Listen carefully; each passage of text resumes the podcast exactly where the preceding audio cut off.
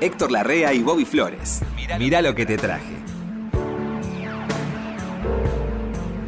Hoy es un, un día importantísimo para la historia de ese programa. ¿Qué me dice Flores? ¿Cómo le Lo va, hemos Héctor? logrado. Hemos logrado una gesta que nos dejará en la historia a usted y a mí Sí. como haber logrado esto, Héctor. Sí, sí. Por fin llegamos a un punto, Héctor. Hoy nos visita Mario Pergolini. que Mario nos- Pergolini. ¿Qué tal? Bienvenidos. Gracias, estoy, emocionadísimo. Me- gusto que estés acá. Un gusto para mí estar acá. Es, es lo, lo máximo que uno puede. Es verdad. Un trío que se tendría que haber formado en otro momento, ¿no? Sí, Sí. se podría haber formado tranquilamente hace 30 años este trío. Antes que los panchos. Sí, Sí, sí. Digo, de veras, porque nos, nos gusta mucho que estés, porque Sí. somos dos melómanos y con vos Sí. tres. Claro. Es decir, gente que ama la música y que ama la radio. Sí. Ambas cosas. cosas. No nos es ajeno nada de lo que pasa en la radio ni, ni lo que pasa con la música. A vos también te gusta universalmente la música. Sí, eh, creo que fue. mi- si, si tuve obsesiones, creo que la primera fue la música. Creo que. Y, que- y sin duda la segunda fue la radio. De muy chico las dos cosas fueron de la mano. No, no, no había forma de, de hacerte discoteca propia si no escuchabas radio. Y En si realidad. no- y si no te regalaban los discos. Claro, en realidad eh, tu discoteca era fue lo primero virtual que tuve, era lo que quería que pasen todo el tiempo por la radio porque no tenía forma de, de adquirirla o tener voces que me pasaban música. E, e incluso era la música de, de mi casa. Fue- fuiste las mañanas de todas mi, de, de- de- de mi infancia, la verdad, para mí, eh, pa- pa- para mí eh, tengo secciones claramente definidas musicales eh, en la cual estaba, porque la radio y música es... Se difundía sí. todo el tiempo música en las radios. en Hoy en día no sé si Y vos te así, acercaste ¿no? a la radio. No, Sí. Alguna vez me contaste que vos te acercaste a la radio. Yo sí, me empecé a ratear del colegio a los 15, 16 años para, para que me den trabajo en una radio. Qué tarde. Sí, sí. Y, y me tomaron, me tomaron. ¿En Lo- serio? Sí, sí, yo a los, a los 16 años entré a, a radio que estaba en Uruguay 1237. Eh, Belgrano. Eh, Belgrano. Belgrano. Ya era Belgrano. Ya era Belgrano. Ya era Belgrano. era Belgrano. Ya era Belgrano. Que el tipo me dijo, ¿me, me trae, me trae un piloto? ¿Piloto? Voy a aerolíneas y ven. ¿De qué forma? Hoy en día ser un piloto es fácil. Claro. Antes tenías que un mínimo un estudio. Y el tipo me miró, Divinsky. Y me miró y me dijo, bueno. Divinge en persona te Sí, y me atendió? dice, pero usted no está yendo al colegio. Me dijo, no, no me tuteaba, yo era un nene. Me dice, ¿usted tendría que estar en el colegio? No, estoy con. Le mentía, le decía, no, estoy con el uniforme, pero es para. Porque me queda bien. Estoy, estoy en otro turno yo a la mañana. Me queda muy bien el saco, dijo. Y empecé a trabajar hasta que el director del colegio, algo que no calculé, llamó a mi casa preguntando por qué no estaba yendo al colegio. No. Y, cuando llegué, no mi mamá, una italiana, Betty, baja, así, me hizo la que hacían antes las manos. Te decían, ¿por qué no estás yendo al colegio? Me dijo, ¿qué tal el colegio? Yo llegué, bien, bien. ¿En serio? Sí. "Ah, ¿Y qué estás estudiando? Tal y tal cosa. Y me dice, qué loco, porque llamó el director que hace un montón que no va. Y ahí le tuve que confesar que no, que había conseguido un trabajo. No, está, está bien. Era ahí, y siempre me acuerdo, Uruguay 1237. ¿El piloto lo hiciste o no? No, no, no. Empecé, eh, eh, hacía otras actividades, eh, eh, de- desde estar en control central, que en el momento había, conectar con Cuyo, así, llenar la- las listas para... Ni siquiera llenarla, no me dejaba musicalizar. Eh, agarrar las listas de otros y armar las pilas Claro. para los programas. Sí, sí. El eh, cortar en los noticieros y cada tanto, cuando había un hueco mí, me decía, agarrá vos ahora. Sí. Y así empecé. Pero te han visto fibra para darte el- ese lugar, porque Claro. si no, no dejaban entrar cualquiera. La carrera de Divinsky fue brillante en Radio Belgrano. Sí. Sí, sí. claro. Bueno, él fue el primero que recibió una radio de la dictadura. Sí, sí. Claro. La primera radio que soltaron los militares fueron- fue Belgrano, Radio Belgrado. Y pasó por ahí gente muy importante. Sí, Y claro, Dolina. yo- claro, sueño una noche de verano. eh, Geno. Claro, yo también estuve en esa. ¿Lo conociste a Geno Díaz? eh, no. No. No, Bobby- personalmente eh, no. Bobby- Sí. Por eso ¿Lo hablamos no? siempre de Geno sí, sí, Díaz. lo conocí a Geno. que tengo, te iba a contar una cosa de Geno Díaz, ya que estoy te la cuento Sí. ahora. Que él decía en serio que él estaba protegido por las Naciones Unidas. Por- Sí. por- que nadie lo podía matar. Como él se llamaba Geno, si uno lo mataba cometía genocidio. Sí, sí, sí. Era un humorista y Era- dibujante. sí, Sí, claro. Que fue muy importante en su tiempo, pero bueno. Este, el, el mapa de Buenos Aires que se vendía con muñequitos, que estaba todo dibujado en Ezeiza, era de él. Entonces él iba cada tanto a seis a ver si se vendía el cuadro. para que no lo zarparan. Estaba cansado de. Sí, sí, el final de. Un día vamos a hablar con la familia. Este programa es así, muy desordenado. Sí. Bueno, yo le llevo ¿Qué unos años a de Mario. Bobby y de mí? Claro. claro, claro. No hace No, falta no. que se me presenten. que- No, no, yo le llevo unos años a Mario, que ahora no es nada, pero en esos años era mucho. Claro. Yo tengo tres o cuatro años más que vos. Sí, sí. Este, y yo me acuerdo de este. Cuando, yo me acuerdo de este y después ¿Dónde? cuando lo ¿En vieron lugar? en Belgrano, en esa En radio. Sí, radio. no me acuerdo si era Belgrano o El Mundo. Yo lo había cruzado y después nos encontramos en FM OK. En FMOK, MFOK. Ni MFOK, siquiera llamaba sí. FMOK, sí. Eh, que era la FM ah, de ah, Radio Argentina. Y de ahí Hay, pasó eh, a claro, and Pop. hay emisoras FM que cambian el nombre pero no la frecuencia. Claro. No, claro. Esa de- era la FM de Radio Argentina. Claro. Sobre la Ah, 9 de sí. julio, sobre Carlos 9 de Pellegrini, arriba, me acuerdo. Sí. sí. Y que tenía uno de los tantos dueños que tuvieron las radios. Y que el tipo, me acuerdo que pagaba. No. Sí, no quería dar el apellido. El tipo pagaba de noche los sueldos. De no. De noche en efectivo, de noche y, con, y con un revólver arriba del escritorio.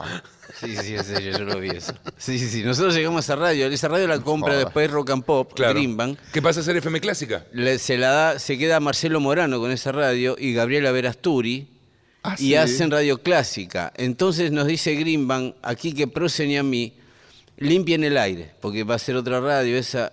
Y les cuento, no, no, no hay plata, me dijo. No, viste cómo era. Pero haga una cosa, llévense a la discoteca. Entonces empezamos a trabajar Yo 10 horas por sí, día. claro. Claro, 10 horas por día. eh, y ahí lo- los vemos a este y a Ari, A Ignify, que claro. hacían feedback. ya hacían. Feedback. Claro. Y ahí el Greenbank un día nos dice, ¿quiénes son esos dos que están ahí? No, está bien. ¿Y te acordás de eso? Claro, nosotros. eh, Y ahí lo- la radio la compra. Nosotros bien. teníamos un problema porque habíamos dicho que en Rock and Pop, no me acuerdo. Claro. Y hacemos Navidad en vivo de 10 de la noche a 4 de la mañana porque no íbamos a hacer más radio porque la radio la había comprado una persona que, que no van a hacer quería. radio clásica, van a hacer Claro. radio clásica. Y yo había conseguido trabajo para quedarme en la discoteca Radio Clásica, porque como yo sabía música clásica, Mm. Sí. Morano me contrató para, para poder, eh, ordené toda la, la discografía de Radio Clásica. Ah, vos fuiste ese. Sí. Ah, siempre nos preguntamos quién había ordenado eso, porque esos discos no los tocábamos. ¿Qué nosotros. Morano, el más grande? El Eh, más... No, el más chico. El más grande es Daniel, el más chico es Marcelo, Ah, pero parecen. Parece el otro. Ah, bueno, no, es Marcelo. Sí, Marcelo. igual, igual son un año de diferencia, creo que Eh, tienen. claro. sí. Y nos contratan para hacer Mm. la tarde de, de Rock and Pop, y la primera voz que habla en Rock and Pop, hablar, hablar, en Mm. vivo soy yo. Sí, Claro. sí, claro. Porque hasta ese momento era el pato, to- Sí, eh, sí. todos, pero locutando, ¿no? A todo esto, ¿trajiste algo? Eh, traje eh, facturas. Claro. Que ya te Traje las, facturas. dejalas que ya te las vamos a tramitar. Sí, eh, tra- sí, traje un. ¿Qué trajiste? Traje algo- la música es muy importante, es mucho más importante que tu vida, que todo. Y Ah, nosotros también mismos. pasamos música. Sí.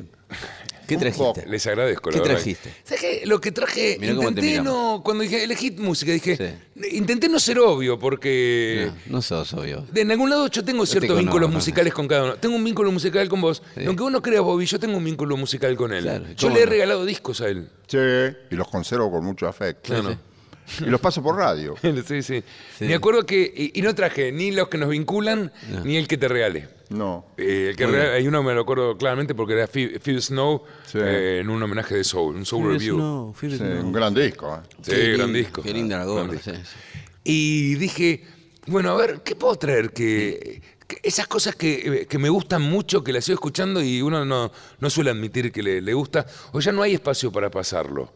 Eh, entonces dije, bueno, a ver, Génesis, no Génesis obvio. A mí la verdad que me gusta el Génesis, el, eh, el de... Donde Tony Banks y todo eso que me llevaron a aprender piano Ah, me ¿vos gusta. eras sinfónico? Recontra sinfónico. Ah, no la te- yo no te hacía muy sinfónico. sí, sí. Yo creí que era una pantomima tuya. No, no, no. Me, me- me- eh, empecé a estudiar piano porque quería tocar quinto de quinto de, Mm. De Génesis. Que no te ibas a salir ni en No, al día he tocado muchas cosas, no sé tocar ese tema. Por lo- lo que es muy complejo ese tema. quinto Tiri, tiri, pero creí que le iba a tocar y So- no lo toqué. sí, sí. Y traje un tema de Burning Rope del disco y entonces quedaron tres de Génesis que lo escuché hace poco de vuelta y dije, uy, cómo me gustaba este tema. Bueno, es un momento muy especial de Génesis, porque Génesis eran cinco en realidad. Claro. Después se empiezan a pelear, como pasaba siempre en el rock sinfónico, que era gente muy compleja, muy complicada, y, se- y quedan tres, que ahí se llama entonces quedaron tres. Eh, Phil usted- Collins, eh, Rutherford y Tony Banks. y Tony Banks. ¿Sabes por qué nace el rock sinfónico? Por un hecho totalmente tecnológico. en el... ¿Cuándo nace el rock sinfónico? Mira, el rock sinfónico en realidad nace 69-70, pero hay un hecho Ah. tecnológico que eh, alguien descubre a través de una plaqueta de sonido por arriba de los mini Moog y todos esos sintetizadores, lograron hacer un sonido eh, sintetizado de pianos y el otro sonido que daba la plaqueta eran cuerdas. Ah, sí. Claro. Entonces todos Ah. los músicos se entraron a entusiasmar con poner cuerdas y gran parte del rock sinfónico nace porque empiezan a aparecer muy baratos teclados que tenían sonidos a cuerdas. Ah, puede, claro, bueno, puede ser, claro, claro. El rock Claro. sinfónico tenía mucho arreglo de cuerdas y de bronces. Ahora hay un tema, hay un tema. Sí. Hay, hay sectores rockeros Sí. que dicen que el rock sinfónico no es rock. Bueno, ¿Ustedes qué piensan? eh, no, ¿Es así o no? no, no es rock tradicional. El, rock es lindo, es muy lindo. Más vale, pero es que sin el rock sinfónico no hubiese crecido la cultura rock, digamos. Pero has escuchado gente que te Sí, dice, no, claro. rock sinfónico no. Sí, igual esa discusión, claro, además, en otras épocas los colectivos no se mezclaban. Escuchaba heavy, escuchaba heavy, Sí, rock, no vengas con rock sinfónico. El rock sinfónico decía, mira, yo estudié, yo puedo tocar esto. El pop siempre fue mal visto. ¿no? Sí, sí. Eh, el reggae. El punk, cuando apareció el punk, los rockers viejos te decían, no, eso acá, en mi disco, en mi tocadisco, eso no se pone. Y No con el tiempo, lo que era rock o heavy metal, dejó- hoy en día eh, sería un rock recuadrado. Pero el blues lo admitían. Sí, claro. Pero blues es previo. Sí, el- eh, y que Claro, bueno, no, no, desde luego. El blues es Pero previo. digo si lo, si, lo, si lo incorporaron, si lo admitieron, Sí, si, sí. si escuchaban también el blues. Sí, sí. Y el soul incluso tuvo más apertura que el rock. sin- El rock sinfónico era muy complejo escucharlo, Héctor. Había que ponerse a escuchar rock sinfónico. Claro, había. No, había no era discos que música de tenían- fondo, era una música que había que ponerse a escuchar, pues si de de fondo no ponés Génesis Y o Yes. compleja, sí. Sí. Bueno, hoy en día escucho mucho eh, lo que derivó para mí del sinfónico, que es el progresivo. Eh, sigo escuchando Dream Theater y esos moños. Mm. Ah, ¿sí? Viri, viri, viri. Te gusta el rulo, cómo te gusta el rulo, eh, cómo te gusta el rulo, ese. Lo que pasa es que. Bueno, viste, una de las giras que se anunció para este año y que se anunció así con bombos y platillos y con un montón de fechas es el, el regreso de Yes. Uh, ah, esa voz finita. Ray Wakeman, el cantante y de tres son. Tuve Rick Wayman en mi estudio, el que, que contamos el que armaba ahí en el, en el Espineta. En que tu radio. Sí, y vino a tocar. Y tocó Minimoog. Y antes de tocar se puso la capa. Jefe, está muy bien, si voy a tocar todo, ¿para qué voy a andar con chiquito? buenísimo. Qué bueno decir tu radio, ¿no? Claro. Qué bueno decir sí en tu radio. Sí, bueno. Bueno, ¿quiere escuchar Génesis, Héctor, le Eh, parece? ¿Cómo no? Usted es un fan del rock sinfónico, Héctor. A usted le gusta esa No, cosa compleja. Es la parte del rock que tiene, con el que, la que tengo más familiaridad. Con la Claro. otra no. Hay una cuestión generacional con eso. Sí, Vos ves que encontrás gente que ha ido cumpliendo años, cumpliendo años, cumpliendo años, pero viene de lejos ya arrastrando cierta familiaridad con determinados Claro. géneros. Eso pasa también con el rock. Claro. Pero los que somos muy de la Guardia Vieja, no hemos tenido, eh, no hemos tenido familiaridad de chicos. Usted es de la Guardia Imperial, Héctor. Usted no es de la Guardia Vieja. Bueno, vamos, Gene. A ver, che.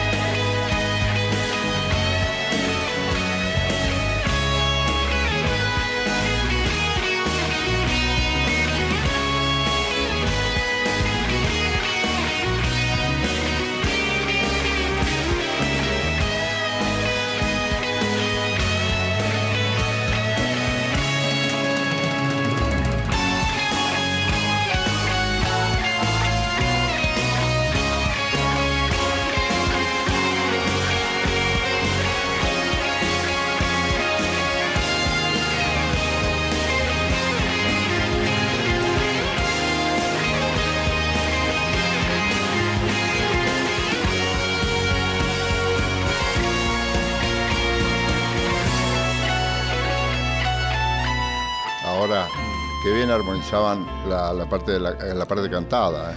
Estos Sí. pibitos Sí, todos tipos que manchaban tocaban. de armonía que daba miedo, ¿no? Yo me acuerdo. eh, Tenían que conocer, si no, no pueden cantar así.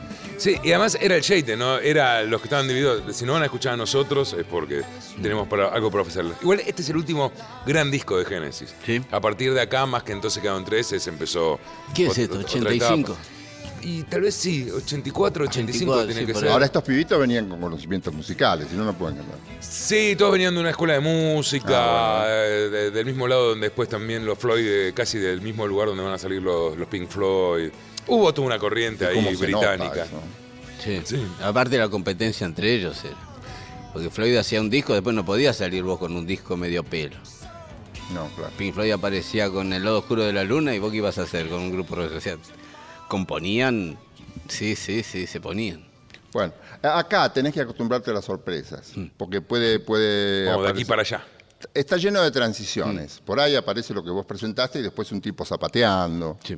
Zapateando. cosa. En un solo de zapateo, y sí, acá es así. Hay solo de zapateo, ¿no? ¿Ustedes conocen a un, a un hombre que se llama Richard Galeano? No lo tengo a Galeano y tengo a Richards, pero. Richard Galeano. Richard Galeano es un acordeonista, un acordeonista ítalo, a ver, ítalo, franco, norteamericano. El padre era italiano, se fue, puso un negocio de comida en la Costa Azul. ¿Año? Ay, no me acuerdo. Ahí debe tener 60 años este muchacho. Y después se fue de... mm, ¿Qué acordeón? ¿Es ¿La verdulera esa, la no, larga? no. Ah, lo, te averigüé la anécdota de la verdulera. ¿Por Ah, qué qué la, bueno. le dicen la acordeonita? ¿Por qué le dicen la verdulera? La- Porque viste que hubo corrientes inmigratorias italianas muy importantes en el Sí, litoral argentino. Sí. En el litoral. Claro, y entonces los italianos que vinieron, que se ganaban la vida todos los días, de la mañana a la noche, había uno que vendía verduras. Mm. Y sembraba y vendía. Y tocaba la acordeoncita chiquita de pocos bajos. Claro. Que, que Es tenés que tener una gran habilidad para Es tocar. rapidísima la, la verdulera. Y anunciaba, claro, pero anu- eh, se anunciaba con, la, con el acordeón. Entonces la gente decía, suena la verdulera, vamos a comprar la verdura. Ah, mire dónde Porque quedó. era verdulero el tipo. Ah, siempre me pregunté pues si decían la verdulera el acordeón. Este es Richard Galeano, gran eh, músico que mm, el padre, él se crió en Cannes. Sí. Y fue al conservatorio y estudió sobre todo armonía, que es algo de lo que hablábamos hoy. Claro. Si querés evolucionar en la música y querés, sobre todo si querés ser arreglador, y este hombre lo es, este, mm, tenés que estudiar profundamente orquestación y armonía. No nadie puede eh, armonizar algo de oído, ¿no es cierto? Claro. Bueno, este hombre se hizo, eh, estuvo muy cercano a Astor Piazzolla. Astor Piazzolla lo llevó al cine Ah, mira. a hacer música de, de ¿Qué? películas. ¿Estaba acá, Galeano? ¿Eso vino para la Argentina? No, no, no. Ah, Piazzolla Ah, lo conoce allá. allá, lo conoce Astor, allá. no es que lo llamó él, pero estaba allá y eh, Astor lo había escuchado. Ah. y sobre Ah, todo ah. que este hombre, Richard Galliano, tiene muy buena relación con grandes músicos. Mm. Por ejemplo, Winston Marsalis, a quien- hermano de. Ah. Winston Marsalis, el hijo de- trompetista. Claro, El trompetista. hermano de Bedford, que también es trompetista. Branford es Y el eh, viejo- saxofonista. Saxofonista. Saxofonista y también toca la trompeta. Y el padre de los Marsalis es... Ellis. eh, Ellis Marsalis es... pianista el viejo. Es pianista. No sé si vive todavía, era muy Sí, grande. no estaba cuando- hace un par de años. Yo tengo muy pocas grabaciones ahí, yo tengo algunas. Y este hombre, por ejemplo, fue, eh, no, no me pregunten dónde es esta grabación, porque un amigo, me no se consigue en disco de Galeano. Mm. No, acá. nunca lo Es un gran escuché acordeonista jamás. Mm. que trabaja muy para, para mucha gente en grandes, es muy valorado. Acordeonista. ¿Eh? Acordeón, qué loco. Es un instrumento... Sí, no es habitual que, por bueno, ejemplo... Nini, Flor- Nini Flores es Nini Flores es un No, lo que él piensa yo lo sé, lo, lo adivino. No es habitual que en los círculos, por ejemplo, relacionados con música norteamericana haya acordeón. Ah, no, es verdad. No, claro. No, no hay, en el jazz Y- no hay. me lo imagino nunca. Piazzolla, el jazz, tango, tampoco me lo imagino. Lo, lo llamó, lo necesitó él para una película donde necesitaba ese sonido. Y si hay alguien que sabía algo de sonido, será Astor. Le dijeron, ¿quién puede hacer este sonido? Este muchacho. Yo lo escuché no sé dónde.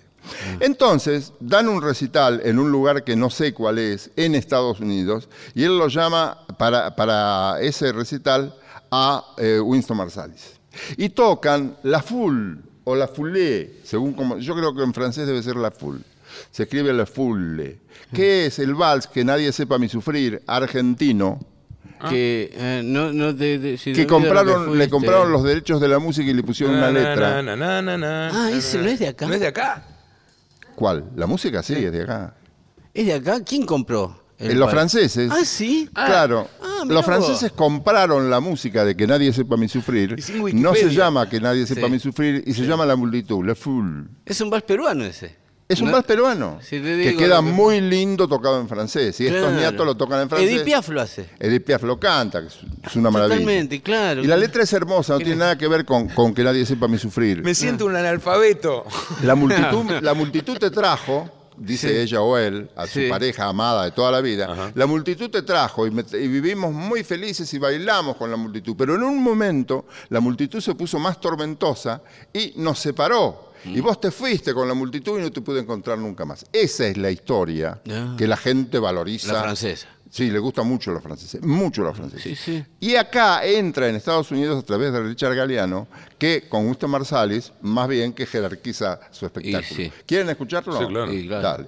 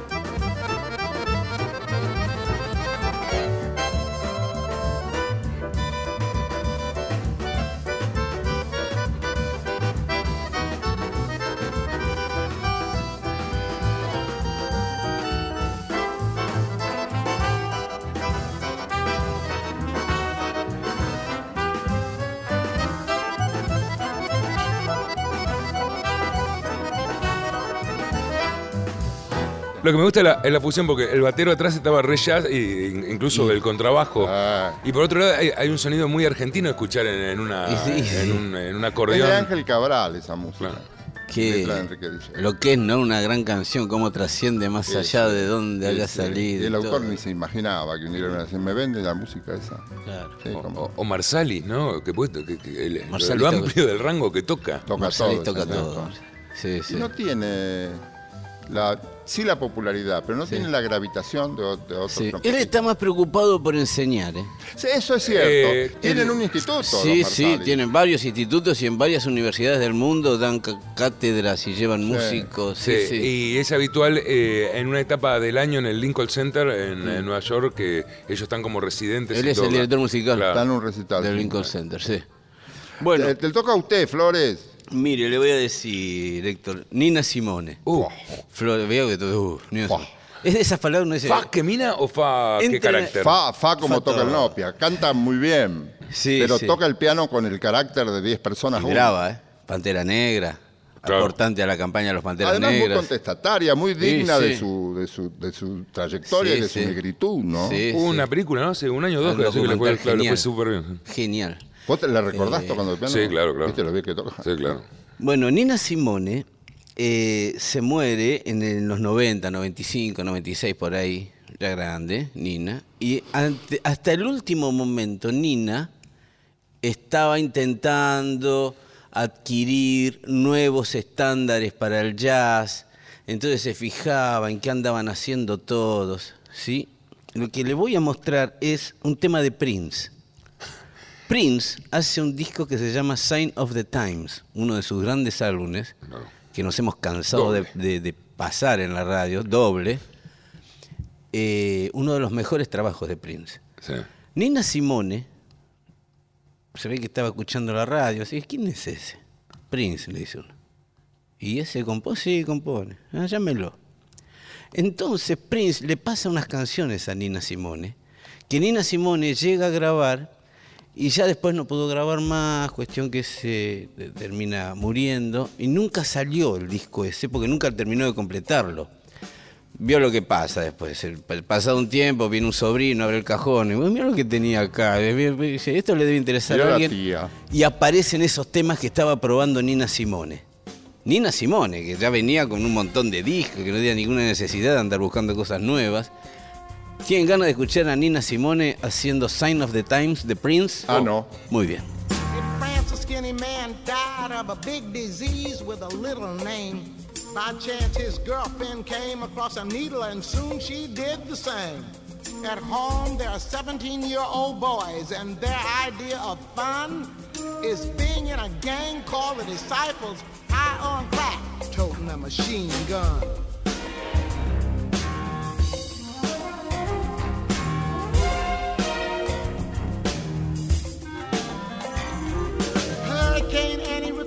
Off a church and killed everyone inside. You turn on the telly, and every other story is telling you somebody died.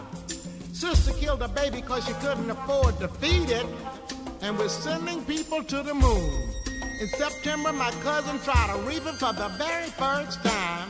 Now he's doing horse. It's June.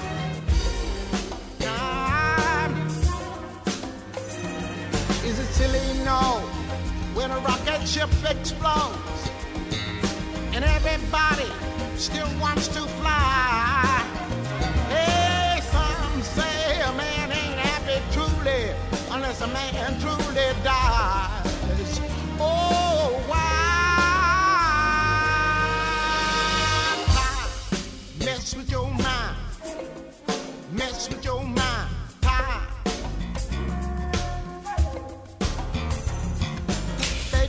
Speech, Star Wars fly. Neighbors just shine it on. But if a night falls and a bomb falls, will anybody see the dawn? Time. Mess with your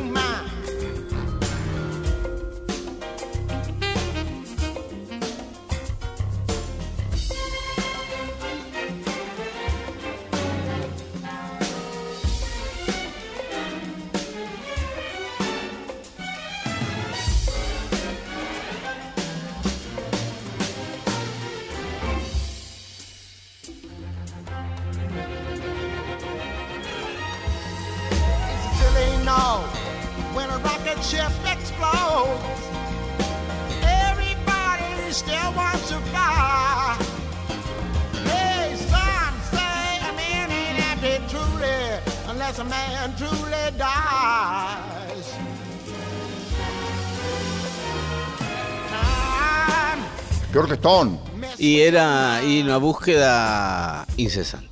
Que no se, ahora te das cuenta que era incesante. O sea, termina era grandísima. Y además la personalidad de ella, por ejemplo, cuando toca el piano, la vez pasada trajimos un, ¿te acordás? El Festival de Montreal, creo que. Sí, sí. A los festivales va y toca el piano. Pobrecita. Iba y tocaba el piano.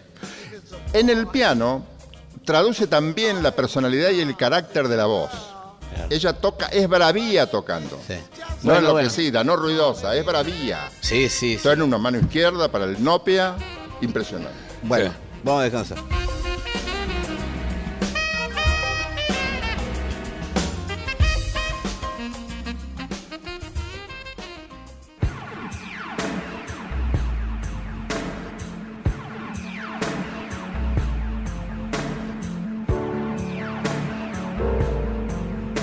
Fue el primer programa de radio que hiciste? Después de ordenar todo, todo El bien. primer programa que hice se llamó Todo Mal en Radio Belgrano.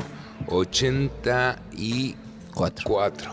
84. O sea, Sí. Che, ¿qué de ahora son ustedes? 20. sí, sí. Sí. Sí, bueno, esa Qué loco, a mí me parece que fue hace ¿Te gustó hacerlo? ¿Te salió bien? Sí, no, no me acuerdo si salió bien. Me acuerdo que, que ahí me di cuenta que, que dije, ah, digo, ah, que me, me di cuenta que me gustaba.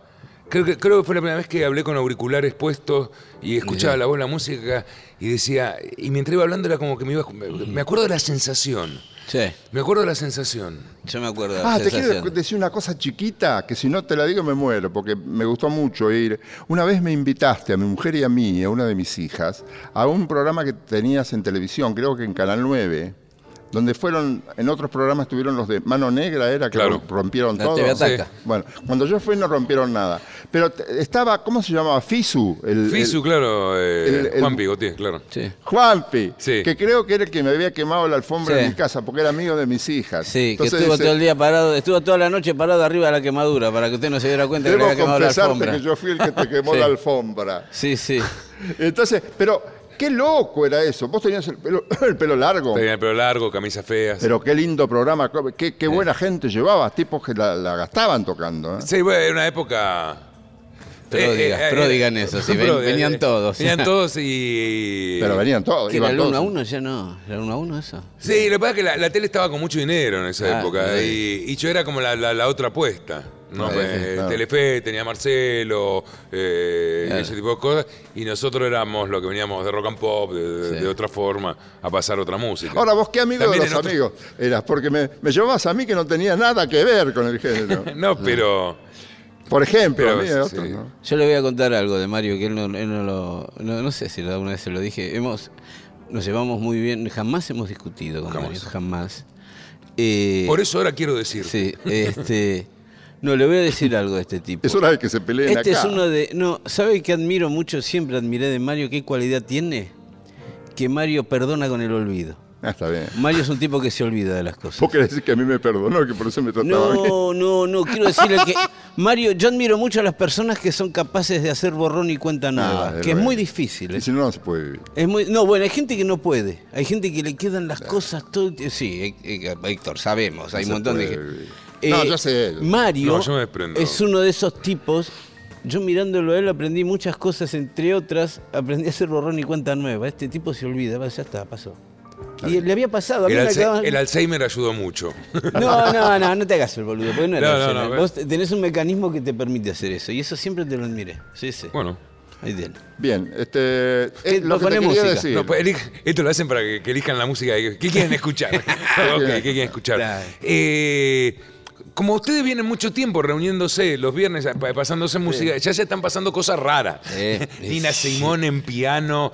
eh, haciendo la- Prince. eh, Nos damos el gusto, es lindo hacer ese Sí, programa. los moños que habrán pasado. Sí, los sí. moños que habrán sí, pasado. sí.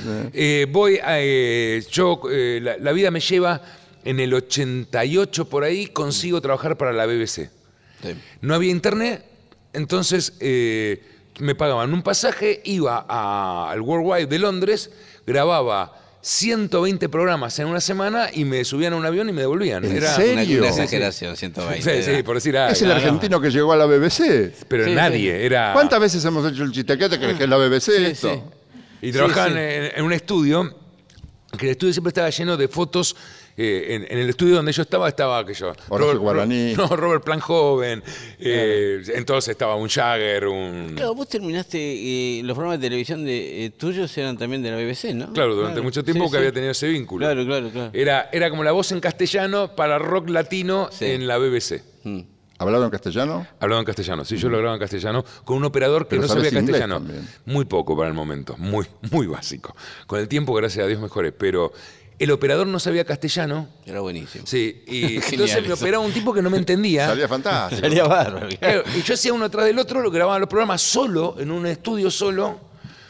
Y un día el operador me mira y me dice, no puede ser que hace. no, yo iba cada cuatro meses a grabar los programas que lo hice, lo he hecho un año, un año y medio hasta que. Hoy con internet te, te lo mandás grabado. Claro. Eh, y me dice, "Pero no puede ser que estemos trabajando juntos, aunque no nos podamos comunicar. Y me dice, te quiero llevar a escuchar una banda que, que está sonando acá en Londres. Y me lleva a un, no te digo un pub, pero la, la verdad que me lleva a un lugar bastante chico, Sí. ¿no? Se pone a hablar con un tipo, lo ponemos a tomar cerveza, que yo, bla, bla, me dice, está trabajando, lo hago en castellano, yo no sabía hablar muy bien inglés, hasta que el tipo de un momento agarra y dice, bueno, eh, voy a subir a cantar, con la persona que estaba charlando, que era el amigo del operador, era el que iba a cantar.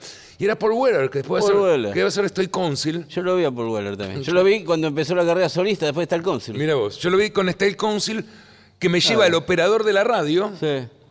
Genio. Sí, eh, sí, me, podrían haber llevado a cualquier lado porque no, yo la verdad mi inglés era muy básico hoy. Bueno, mire, Paul Weller, para que se dé una idea de la, de la categoría, disculpa que me, me favor. entrometo, anunciaron los Beatles, este año se cumplen, no sé qué día, 50 años del álbum blanco de los Beatles. Obviamente, quedan dos de los Beatles, quedan Paul y Ringo, pero van a ser ocho noches en el Hammersmith eh, Uy, vayamos. Palace, ahí en Londres, el Hammersmith Odeon, no sé cómo se llama. Y una de las noches, el, el que hace de John Lennon es Paul Weller. O sea, van a tocar Paul McCartney, Ringo Starr y muchos músicos de. Habría que ir con doble fantasy y decirme, ¿lo firmás? Sí, no, no. ¿Fue el más vendido el blanco?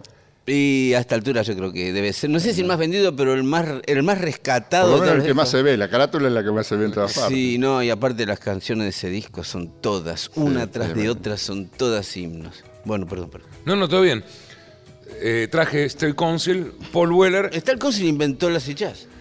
Bueno, eh, claro, para mí eh, hizo del pop, sobre todo en esa época, eh, algo más rescatable de lo que venía haciendo, ¿no? Bueno, el, el tipo que hizo el acid jazz, eh, Gilles Peterson, el del sello, Sí, sí. lo llamó Paul Weller para decir, ¿cómo se compone esto? ¿Cómo haces esto? Bueno, por aquellos momentos hacía esto.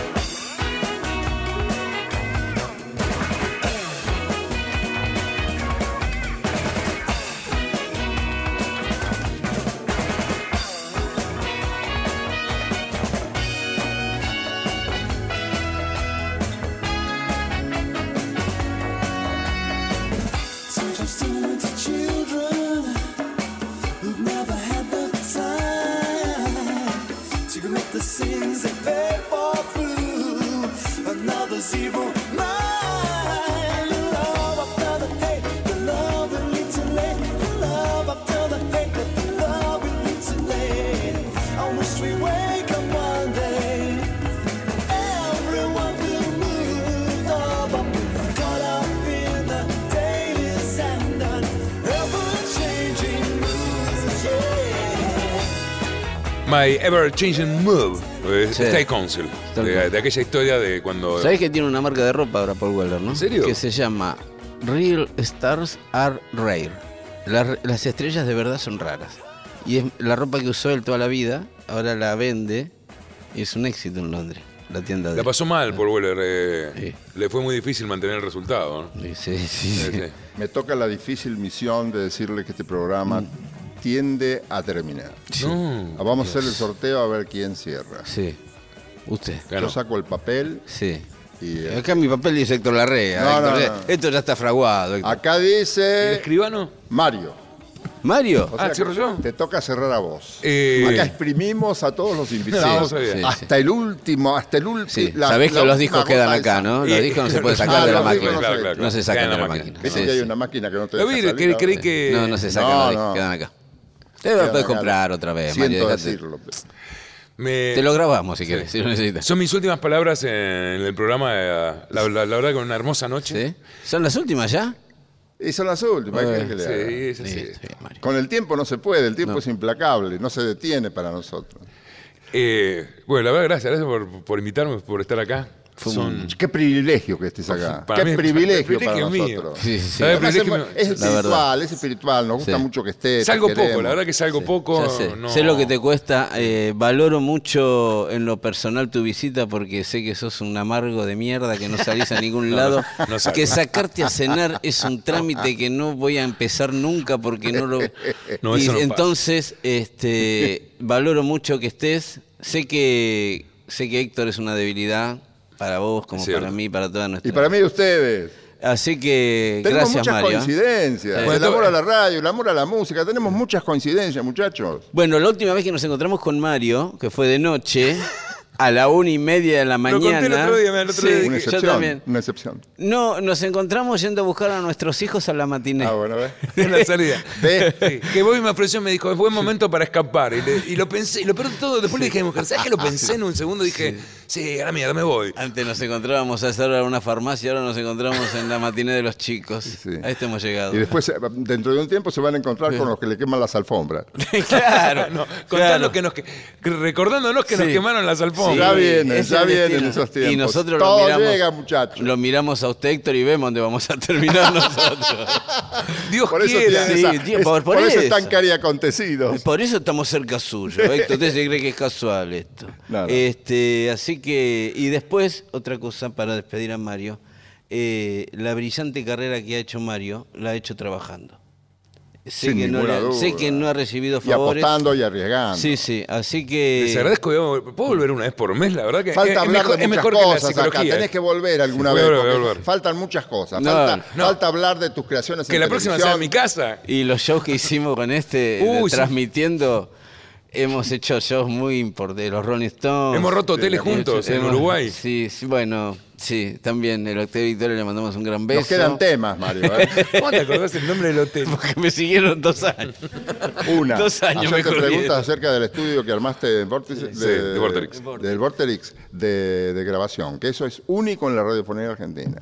Y ahí hay un dinero y hay un esfuerzo. Bueno, y ahí lo que vos decís, hay empuje, ¿no? En Es verdad. beneficio del medio. Trabaja el pibe. Bueno, gracias. Bueno, no, Mario. no, gracias a ustedes. La verdad son, son, son, son parte de mi vida, sin duda son. De- Bueno, de, es diferentes maneras recíproco, amigo. han sido parte de mi vida. Lo siguen siendo. De hecho, estamos acá, ¿no? Ahí estamos. Sí. Eh, así que elijo para terminar eh, un tema. A mí me cambió la vida este tema. Para mí, Deep Purple, Highway Star. Tipo, eh, Highway Star. ¿Sabes que después de mucho tiempo me encontré con los. eh, yo tuve una. No sé si amistad con Ian Gillan o qué, pero algo tuvimos. Sí, epa. No, no, algo tuvimos así de. De- ¿qué De tal? rocker. Claro, de rock, de rock. Pero nunca le dije esto. Y hace unos años atrás logro tener a los Deep Purple que vienen a tocar a Argentina. Claro. Y nunca había pedido una nota, nada, y los tengo ahí todos. Y no le pude decir nada, le dije, ustedes me cambiaron la vida. Yo me Mm. acuerdo escuchar un tema, que es el que vamos a pasar, Y yo dije, El que abría Machine Head. claro, dije, es por acá. Sí. Dije, no sé, dije, esto no es parecido a lo que estoy escuchando, esto es. Eh, con esto no- va a haber muy poca gente de acuerdo. Había mucha, ¿no? Sí, después sí, uno se esto- creía que era único. eh, No, no, no creo que seamos muchísimos que querramos ir por acá. Y dije, yo- yo- yo- eh, acá hay algo, eh, me- la verdad me representa, me, me- me- me hace sentir como quiero estar. Y yo creo que gran parte de lo que hice fue porque escuché este. Yo creo que si no hubiese escuchado este tema, no sé qué hubiese sido de mi Son vida. esos tres minutos que no encuentra el destino, Sí, ¿no? sí, Muy bueno, muy bien. Sí, yo creo que eso que vas para un lado y de golpe viene esa fuerza de Newton que te golpea para un costadito ¡eh! y te vas para el otro. Sí, yo creo que este, como hay gente que me ha cambiado el camino, todo, yo creo que este tema, dije, va a ser por acá, Muy bien, dale, a donde me lleve. presentarlo. Deep Purple, con eso basta y sobra.